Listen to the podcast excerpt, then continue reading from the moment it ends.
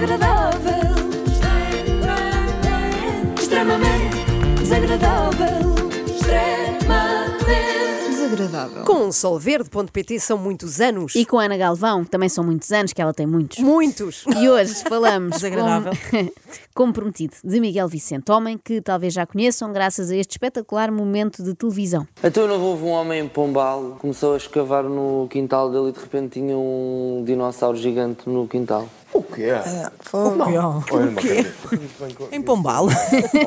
Está comprovado. Eu sei, mas uh, opá, o que é que este custa-me? Porquê é que, porquê é que deixaram de haver? Porquê é que acabou? Então foi por causa que o mundo acabou. Isto, isto sim, O quê? Foi, como é que se chama, não é? Então foi aquilo. Por causa Big do. Holocausto. Não foi o Epá. Big Oh? Miguel. A sério.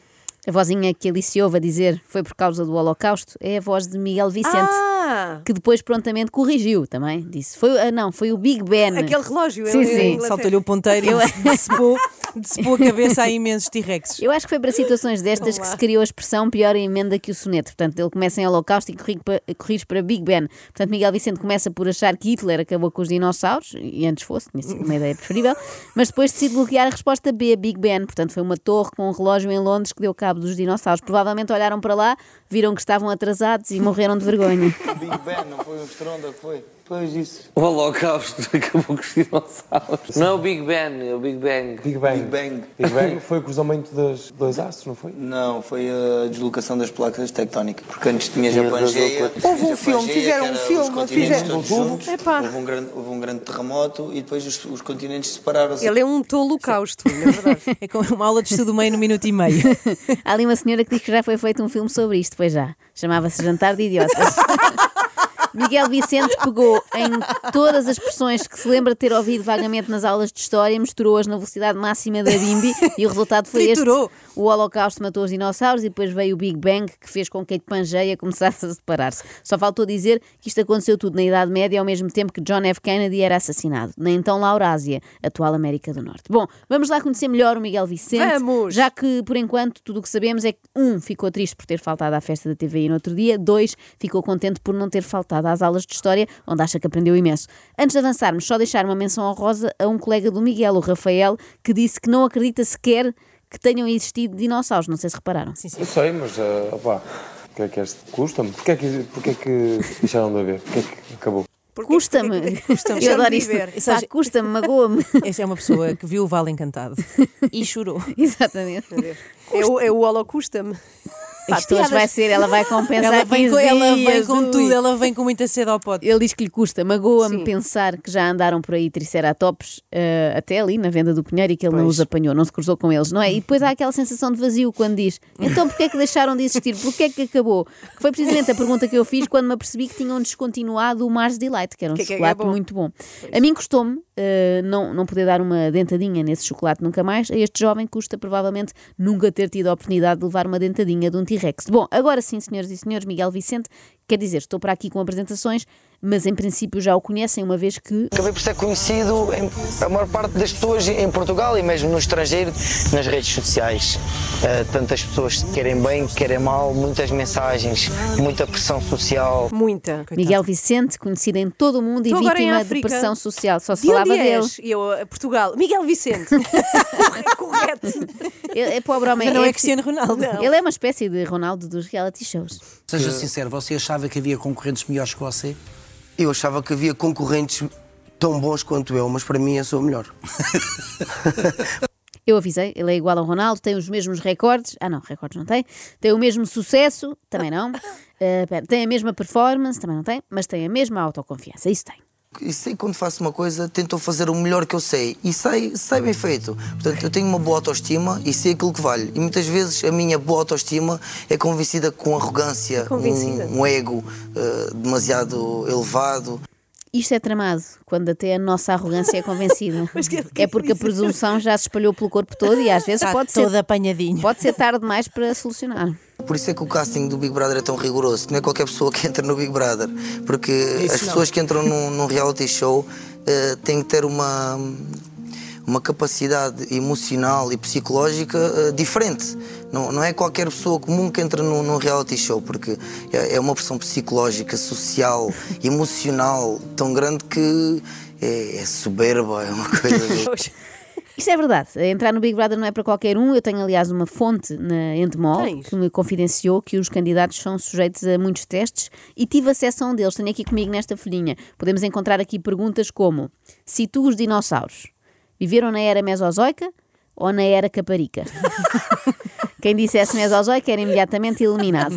Também perguntavam o significado de soberbo. Só respostas erradas é que passavam à fase seguinte. A verdade é que Miguel foi, viu e venceu, mas depois ficou um bocado desiludido quando saiu. Fiquei um bocadinho desiludido com, com a situação. Mas também ninguém lhe prometeu nada. pois. Ninguém, não, ninguém, isto foram expectativas. Daí eu ser uma pessoa que, epá, não vou criar expectativas. Porque se calhar deslumbrei-me ali um bocadinho com, com tudo o que estava a passar, tanto protagonismo, tanto mediatismo, porque só se falava daquilo. Você era o protagonista. E, e então, hum, epá, fiquei, olha, se calhar vai acontecer alguma coisa. Eh, e fiquei à espera de, se calhar, alguma marca que me convidasse para fazer eh, parcerias. Tive, tive algumas. Mas aconteceram algumas parcerias? Sim, tive, tive com a Prozis, que ainda estou a continuar. Ah, estive, não, está. Estou, estou com a Prozis, eh, tive algumas é bom? parcerias. Sim, é muito bom, dá-me uma grande ajuda a nível de suplementação, qualidade máxima, obrigado à Prozis. É muito bom, qualidade máxima. Obrigado, Prozis. Eu nunca tinha visto um intervalo publicitário dentro da própria entrevista e protagonizado pelo próprio entrevistado, mas gostei. Olha, ele já não saiu de mãos a abanar, a verdade é essa, sempre tem umas barrinhas proteicas de graça, já valeu a pena. Ainda assim, a experiência no reality show foi muito traumática e o Miguel prometeu não repetir. Estar fechado numa casa, como eu tive, com aquelas paredes altas que faz lembrar mesmo uma prisão, com os Não, holofotes. você chega a dizer no programa Cidade FM, prefiro ir preso Pois. do que estar preso dentro de uma casa Pois. do Big Brother. Aquilo, aquilo é. Mexe muito, mexe muito com uma pessoa. Mas tal como tantas vezes acontece com outros reclusos, Miguel Vicente passou uns tempos cá fora e rapidamente voltou lá para dentro. Ainda temos um longo caminho a percorrer no que toca à reinserção social. Miguel Vicente em setembro, Big Brother, nunca mais. Miguel Vicente em janeiro, Big Brother, estava a ver que nunca mais me chamavam. Ah, porque voltou. Voltou. Mas Ah. por acaso valeu a pena ter entrado nesta segunda edição porque ele esteve Foi? muito, muito, Esteve bem? muito bem. Eu, eu sei como despertar reações. Eh, este é o meu tipo de jogo, ser a gritar, ser a pregar saltos. Eu não ofendo ninguém. Pode chegar aqui a primeira pessoa que me diga assim, Miguel, tu ofendeste-me. Eu não ofendo uma pessoa, não degrido a imagem de ninguém. Eu não degrido, Degrido. a imagem de ninguém, isso é verdade, ele não degrediu ninguém, além dele próprio, claro, já que fez coisas como, visualizem isto, pegar no lençol da cama, atá-lo assim aqui nas partes baixas, a fazer de fralda, e fingir que era um bebê. Não. Sim, sim. Deves achar que é dizer figuras dessas que, há- que alguém te vai dar credibilidade. Ah, não.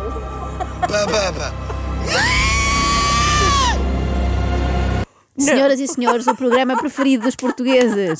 Infelizmente, Miguel Vicente não se aguentou muito tempo por lá, acabou por pedir para sair, Eu tenho fominha. provavelmente com saudades da mamãe. Pois. E então como é que o melhor dos melhores, no seu entender, lida com uma desistência? Isto para si é um fracasso ou não? Não, é, foi dos mai- maiores jatos de coragem que eu tive na minha vida.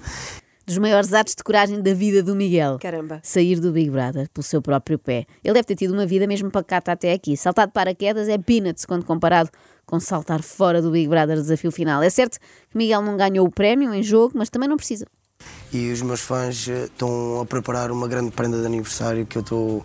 Desde já agradeço a todos os meus fãs. São os 20 mil euros? Eu acho que deve ser um bocado mais que quê? isso. Como é que faz? Uma vaquinha, vamos fazer uma Também vaquinha. isso. Os que meus os seus fãs são- fãs são se os vão, melhores. se vão cotizar, digamos É, assim, é, para sim. arranjar aqui uma, uma verba que, pelos vistos, vai ultrapassar os 20 mil euros. Como é, que você, como é que você lida com este tipo de Eu, eu notícias? sinto-me sinto abençoado. Pois, que pudera. Percebemos bem. Percebemos Percebemos bem, são mais de 20 mil euros. Em tempo de eleições, eu vejo muitos partidos a prometer baixar os impostos. Eu queria aqui pedir que aumentassem o máximo possível, mas só a estas pessoas que tiram parte do seu rendimento para oferecer a concorrentes de reality shows. E, e- e os meus fãs disseram-me uma frase que, que eu achei imensa piada, ah, mas ficou-me na retina para o resto dos meus dias. Que foi, Miguel, nós não somos, não somos teus fãs, nós somos teus servos. é verdade. Não, esperem, aumentar os impostos, aumentar os Por impostos favor, a estas pessoas. com, a tua, com, a tua, com o teu carisma. Aumentados os impostos não basta, estas pessoas têm de ser interditadas. Como se não bastasse oferecerem mais de 20 mil euros ao rapaz, ainda estão disponíveis para serem lacaios dele. Realmente Portugal é um país muito atrasado, assim é que se vê. Os fãs de Miguel Vicente, por exemplo, ainda vivem na Idade Média, ainda não saíram do feudalismo. Mas sim, mas isso pode ser preocupante. Mas os fãs exigem muito. Esses tais fãs de que, gostam, não, que eu- gostam muito de si, a ponto de, se- de irem arranjar um, Não, um os meus presente fãs- de milhares de euros. Os meus fãs exigem que eu, que eu esteja feliz. Ah, Isto é, à primeira vista, parece um bom contrato, o melhor de sempre, não é? Olha, Miguel, toma aqui este cheque. Mas tens que ser feliz. E em troca só queremos que sejas feliz. Por outro lado, pode ser uma prisão, não é? Ainda pior que aquela do Big Brother. Porque de repente o Miguel acorda triste um dia, sei lá, porque o tempo está assim mais farrusco, fica logo a sentir-se culpado porque recebeu 20 mil paus de pessoas e não está a cumprir com o prometido. E ainda tristonho. Não está feliz. Tenho fãs que, que me dizem, por exemplo, que me dera que, que fosses meu filho, ah, gostava de ter um filho como tu, gostava de ter eu netos também. como tu, eu agora eu tenho netos, mas tu para mim és meu neto. Não, porque as pessoas vivem, Quantas- vivem- as pessoas vivem Quantas avós que eu, que eu ganhei.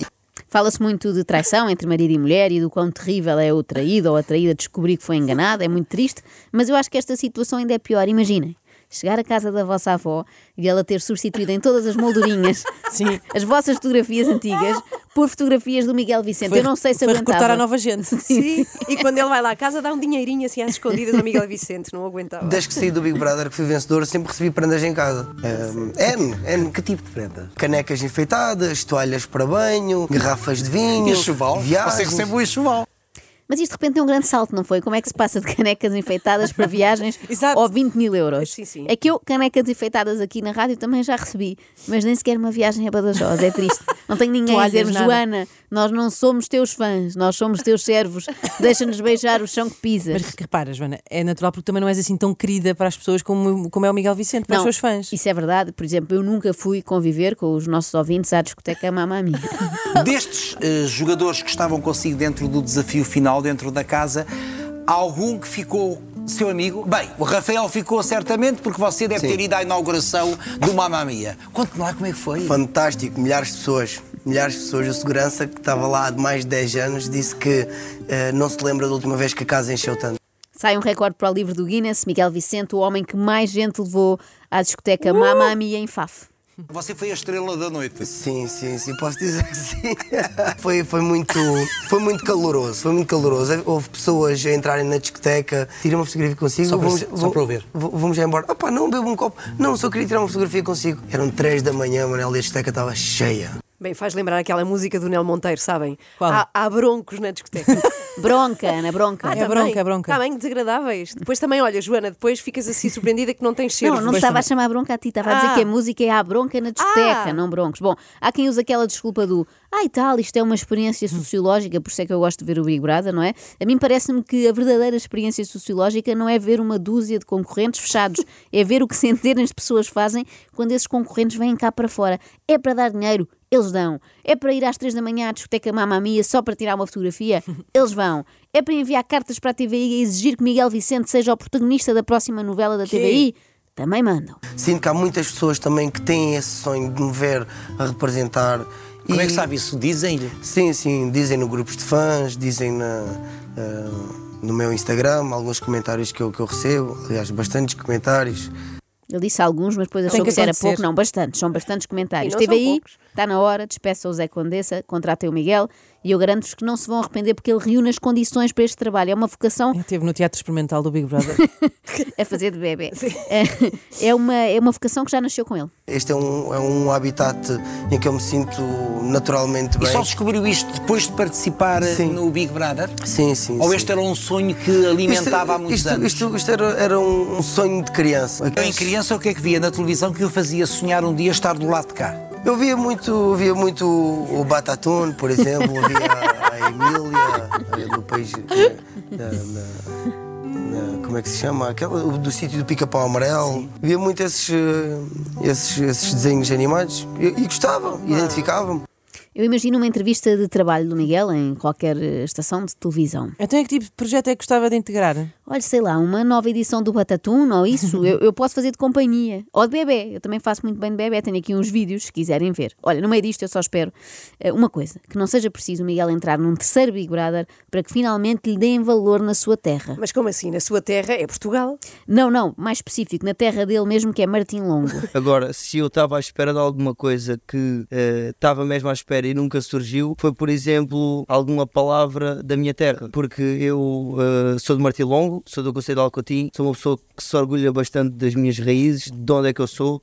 Eh, sempre falei da minha terra, de, de- de- das poucas coisas que a minha terra dá, que, que é o, o pão, as boas gentes, as Bons atores. tradições antigas, e, e houve pouco ou nenhum reconhecimento das pessoas lá da, da minha terra. Eu lembro-me, tive com o Jorge Guerreiro agora há pouco tempo, por exemplo, ele foi lá tocar a Martilongo e ele disse: É pá, a sério, epá, eu, eu saí do Big Brother, é pá, lá na minha terra fizeram uma festa, o presidente da Câmara veio, deu-me um abraço. É pá, olha, na minha terra não foi assim. Ninguém, Ninguém. me disse nada. Poça. Gostava.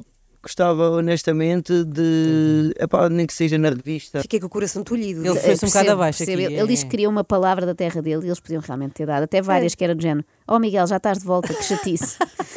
Mas Martim Longo, parece impossível, também não vos custa nada. Andei este homem a falar das poucas coisas de jeito que Martim Longo tem e vocês são incapazes de lhe fazer uma homenagem. Daqui a uns anos o Miguel Bicentenário.